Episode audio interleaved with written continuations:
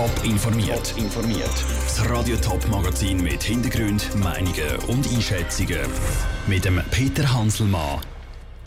Was Weggefährten zum Leben und Schaffen von Martin Bürki sagen und wie der Kanton St. Gallen das Asylwesen neu strukturiert, das sind zwei von den Themen im Top informiert.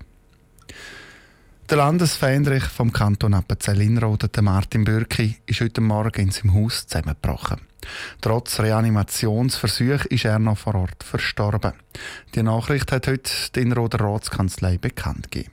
Der Martin Bürki ist noch 54 geworden.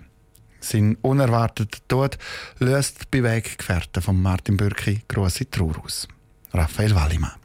Die Inner- oder Regierungsmitglieder haben sich heute noch nicht zu Martin Bürki äußern. Die Trauer über den Tod von einem geschätzten Kollegen ist im Moment noch zu gross. Sie sind von der traurigen Nachricht heute Vormittag völlig überrumpelt worden.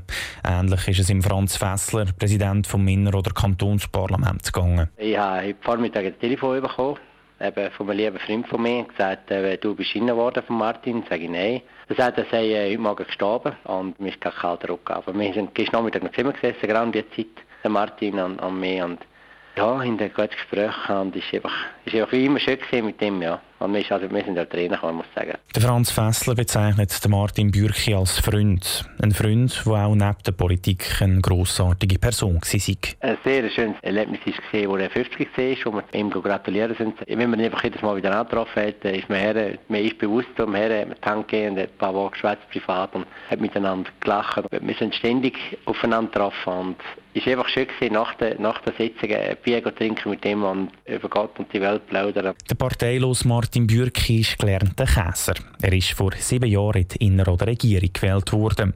Der Vorsteher vom Justiz- und Polizeidepartement ist auch über die Kantonsgrenzen raus gut angekommen. Zum Beispiel bei seinem St. Galler Amtskollegen und ebenfalls Polizeivorsteher Freddy Fessler. Wir haben natürlich in der Polizei im Kanton St. Gallen auch eine enge Zusammenarbeit mit äh, Innerrhoder. Da gibt es dann auch persönliche Beziehungen über die Polizei aus. Er ist ganz ein flotter, äh, engagierter Mann. Traurig, dass äh, er so früh hat müssen sterben Der Martin Bürki hat schon länger mit gesundheitlichen Problemen zu kämpfen gehabt. Letztes Jahr hat er einen Herzinfarkt gehabt. Nach einer kurzen Pause hat er sich aber können erholen. Jetzt ist er im Alter von 54 gestorben. Der Martin Bürki hinterlässt eine Frau und sechs Kinder. Der Raphael Wallimann hat berichtet. Nach dem Tod von Martin Bürki muss Inroder einen neuen Regierungsrat wählen. Wenn das, das passiert, ist noch nicht klar. Alle Informationen zum Tod von Martin Bürki gibt es auf toponline.ch. Bei Entsorgung und Recycling Zürich, kurz ERZ, ist in den vergangenen Jahren ein Haufen falsch gelaufen. Entschuldigung. Ähm, Geld ist abgezwickt worden, teure Geschäftsautos sind gekauft worden und, und, und. Zum genau aufzudecken, was alles eben falsch gelaufen ist, hat der Zürcher Stadtrat eine externe Untersuchung eingesetzt. Morgen wird der Bericht veröffentlicht. Ruth Menschi, nochmal ganz kurz zusammengefasst, was genau ist denn bei ERZ nochmal alles falsch gelaufen? Ja, angefangen hat alles im Jahr 2015. Dort ist herausgekommen, dass der Neubau vom Logistikzentrum Hagenholz 15 Millionen mehr gekostet hat. Das Geld hat das ERZ einfach mit gefälschten Rechnungen erschlichen. Der Chef vom ERZ, der Urs Pauli, ist dann vom Stadtrat ermahnt worden. Auf der Skandal aber ist die ERZ ein bisschen genauer auf die Finger geschaut worden. Und es sind noch mehr so komische Geschäfte vorgekommen. Das war zu viel und der Urs Pauli musste gehen. Und wie hat dann er äh, seinerzeit auf das reagiert? Er hat nicht so Freude gehabt. Der Urs Pauli hat gesagt, dass er die 15 Millionen nur wegen Zeitdruck verschleiert hätte, so dass das Logistikzentrum hätte fertig gebaut werden Es ist dann aber nicht nur bei diesen 15 Millionen geblieben. Das ERZ hat auch noch ein Kassel mit etwas mehr als 200'000 Franken drin gehabt. Also schwarz, versteht sich. Und als wäre das nicht schon genug gewesen, hat Urs Pauli ohne Bewilligung einen teuren BMW gekauft, den er dann auch privat gebraucht hat.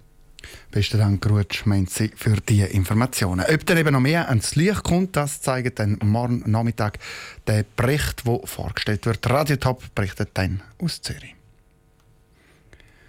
Seit dem 1. März gelten im Asylbereich die neuen Regeln, die der Bund festgesetzt hat. Vor allem sind die Aufgaben neu verteilt worden. Der Bund regelt alle Dublin-Verfahren, heisst, die Menschen, die schon in einem anderen europäischen Land ein Gesuch gestellt haben, werden vom Bund in das Land zurückgeschickt. Kantone die kümmern sich um die Asylsuchenden und Gemeinden um Menschen, die dürfen fix bleiben Heute hat der Kanton St. Gallen darüber informiert, wie das bei Ihnen genau läuft. Ich habe vor der Sendung mit dem zuständigen Regierungsrat, mit dem Freddy Fessler, geredet und wollte wissen, ob die neue Strukturierung wirkt. Ja, also jetzt äh, die Wirkungen sieht man natürlich nach fünf Wochen noch nicht. Aber die neuen Verfahren sind im Testbetrieb in Zürich äh, getestet worden.